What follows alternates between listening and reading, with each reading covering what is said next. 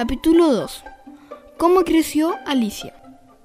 Bueno, pues después de caerse por la madriguera del conejo y correr un trecho muy largo por debajo de la tierra, Alicia se encontró de pronto en una sala grande, rodeada de puertas, pero todas las puertas estaban cerradas, y al ver que no podía salir de la sala, la pobre Alicia se puso muy triste. Al cabo de un rato se acercó una mesita toda de cristal que tenía tres patas. Encima de la mesa había una llave pequeña y Alicia la cogió y dio una vuelta por la sala para ver si conseguía abrir alguna de las puertas. Pobre Alicia, la llave no podía abrir ninguna de las puertas. Al final llegó una puerta muy pequeñita y qué contenta se puso al comprobar que la llave sí servía. Así que abrió la puertecita, se agachó y se asomó a mirar. ¿Y qué crees que vio?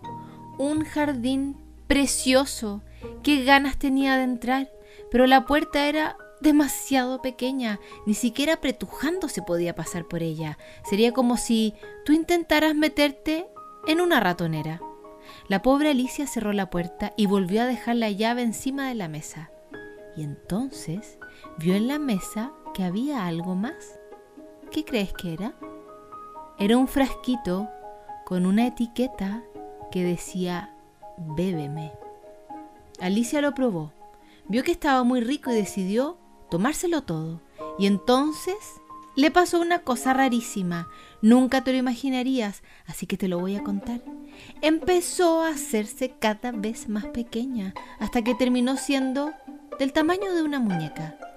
Y entonces pensó, ahora sí que puedo entrar por esa puertecita y allá fue corriendo, pero la puerta estaba cerrada y había dejado la llave encima de la mesa y ahora no la podía tomar.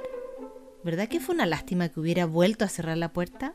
Bueno, pues lo siguiente que encontró fue una galleta y en la galleta estaba escrito cómeme. Así que Alicia se comió la galleta. ¿Y qué crees que le pasó? Nunca lo adivinarás. Tendré que contártelo otra vez.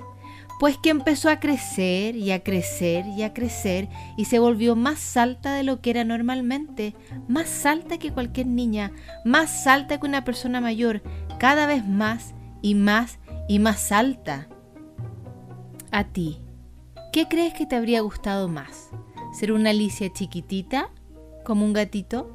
¿O una Alicia enorme que va dándose con la cabeza contra el techo todo el rato?